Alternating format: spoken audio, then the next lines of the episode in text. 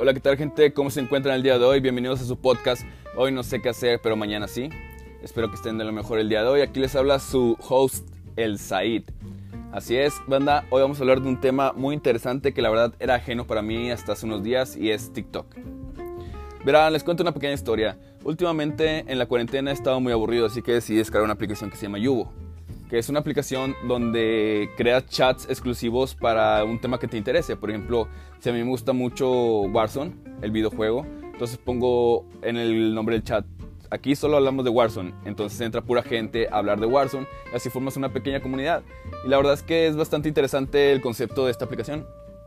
Entonces, navegando por esa aplicación, encontré un chat que decía creadores de contenido. Oh, me interesó porque para los que no sepan, yo soy streamer y pues también creo música y actualmente pues estoy creando este pequeño podcast junto con otro que tengo. Y me metí para aprender un poco, para, para ver qué están haciendo los demás. Resulta que la mayoría de los que estaban en ese chat eran TikTokers. TikTokers, o sea, gente que se dedica a hacer pequeños videos divertidos que le entretienen a la gente y me interesa ese mundo. Entonces, pues va a empezar a hacer preguntas. Oye, ¿qué haces aquí en TikTok? ¿Cómo se maneja TikTok? Y me dijo una, chava este, muy amable conmigo, la verdad, Perlita, un saludo. Este, ábrete una cuenta y pues yo te explico, yo, comparto tus TikTok. Va, me abro una cuenta, amigos. Este, yo aquí con mis cero seguidores y luego de repente me llega la notificación. ¿Te ha seguido Perlita? Oh, genial, me siguió Perlita. Abro su, su perfil y resulta que tiene 200 mil vistas digo, 200 mil seguidores, perdonen amigos, 200 mil seguidores. O sea, una cantidad impresionante de, un número impresionante de seguidores que la verdad yo nunca he tenido, la verdad. Y cada TikTok de ella tenía, por lo general, este, 200 mil eh, eh, visitas, 200 mil visualizaciones. Entonces, amigos, me quedé impresionado y empecé a meterme más en ese chat otro, otro día después y resulta que ahí en ese mismo chat había gente que tenía 2.3 millones de seguidores. Hay un vato que se llama Abelardo19 que todos lo conocen por ser el de la Pichula Gruesa porque se mete a Miguel, los hace contenido metiendo a sus amigos y pues eh, de repente coqueteando con chicas o coqueteando con chicos, depende de la situación. Entonces, me quedé impresionado cómo estos chicos de mi edad están logrando estas cosas tan impresionantes de tener esos números. Va, dije, me voy a aventar a hacer TikToks. ¿Qué es lo peor que puede pasar? ¿Perder mi, mi dignidad? Ya la perdí. Ya la perdí al momento de que empezar a crear contenido en internet, ¿sabes? Todos la perdemos, todos somos unos perros del dinero buscando la fama. Ok. Muy bien. Entonces, hago mi primer TikTok.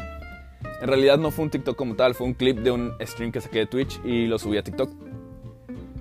Lo subo, tiene 500 visualizaciones. Oh, wow, impresionante. En YouTube no logro esto ni de pedo. Ni de pedo lo logro. Va, subo mi segundo TikTok. 200 mm, visualizaciones. Ah, bien, güey, bien. O sea, son buenos números, güey. Para mí son buenos números.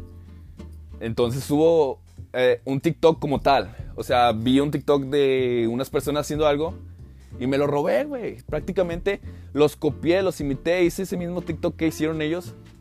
Ese TikTok llegó a 15.600 vistas.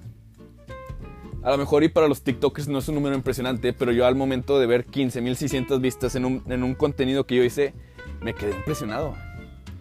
Me quedé completamente impresionado, plasmado, o sea, no puedo decir cómo me sentí en ese momento.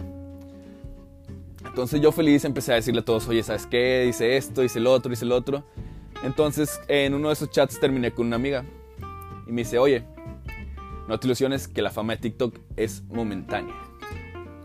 Y yo, ¿cómo que momentánea? Sí, un primo hizo un TikTok que llegó a los 2 millones de, vistas. Y pensaron que de ahí iban a despegar, que de ahí iban a formar una base de seguidores y que de ahí todo iba a estar genial. Pero al siguiente TikTok que subieron solo tenía 100 vistas. ¿Ok? 100 vistas, de pasar de 2 millones a 100 vistas. Y es que TikTok tiene algo. TikTok tiene un algoritmo que funciona de maneras crueles. Es prácticamente como una droga. ¿Ok? Haz de cuenta, si a ti te gustan los videos de chicas bailando, eh, empiezas a ver un video de, chica de chicas bailando que te recomienda TikTok, va, lo ves. Le das para abajo y te recomienda un video, no sé, de un perrito, pues las, lo deslizas, te lo pasas, no te interesa el perrito. Entonces te empieza a poner más videos de chicas bailando y te quedas a verlos. Luego las para abajo, más videos de chicas bailando, te quedas a verlos. Y TikTok aprende de tus gustos y te, los, y te da más, te da más, te da más, te da más de eso, de lo que te gusta. Y se vuelve peligroso porque crea adicciones. O sea, yo ahora entiendo por qué los niños de hoy en día están tan obsesionados con TikTok. Porque es una droga prácticamente. TikTok te da lo que te gusta y no para hasta que, hasta que estés satisfecho, hasta que se te canse la vista o se te acabe la batería del celular. Es impresionante cómo funciona esta plataforma. Entonces la comprendí, o sea, comprendí cómo estos TikTokers chavos están logrando esas cosas. En realidad no son creadores de contenido como tal, o sea, en realidad se fusilan los TikToks de, por ejemplo, los americanos y los traen al español y los hacen iguales, incluso con la misma canción, los mismos bailes, todo lo hacen igual. TikTok es copia tras copia, tras copia, tras copia, tras copia, tras copia. Entonces, bro, me puse a pensar, si es tan fácil crecer en TikTok, ¿por qué no todo el mundo lo está haciendo? Y pues la respuesta es muy sencilla, porque este TikTok es una red social que no se presta mucho a ser bien vista por el tipo de contenido que mucha gente comparte, ¿verdad? Los TikToks usualmente que se hacen más real son los TikToks que causan cringe o que desagradan a, a las personas en general, como este, por ejemplo la muchacha feminista que decía que odiaba a todos los hombres por igual y que odiaba a todos los hombres y que todos los hombres eran basura. Entonces, eso es como el contenido de cringe que te crea y eso es, eso es la barrera que pone TikTok este, para, para, para las demás personas, para el público en general. Admito que hay mucho contenido de calidad ahí, pero todos, todos comprendemos que los más virales son los TikToks de baile, los TikToks de, de audio que todos hacen.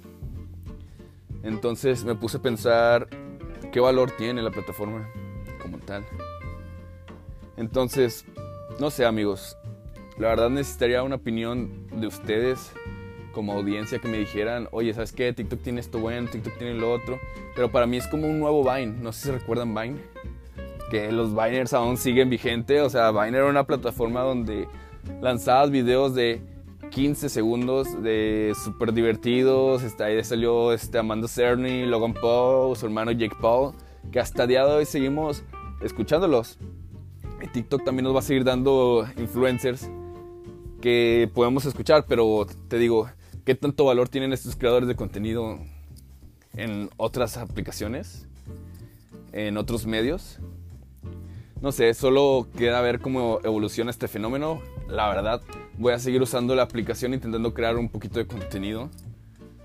Pero queda ver, queda ver qué nos, qué nos puede ofrecer TikTok en los siguientes años. Y nada amigos, es un submundo del internet que vale la pena explorar por el, por el tipo de contenido que te ofrece y la droga si estás demasiado aburrido de plano y sí métete. Pero si no amigo, este, la verdad es un lugar no muy bonito, donde hay mucha gente bonita, pero nada es real y nada es original. Nada amigos, les mando un saludo a todos, esta primera capsulita de podcast Esperemos que para la próxima pueda mejorar el audio y nada, se les quiere. Hasta la próxima.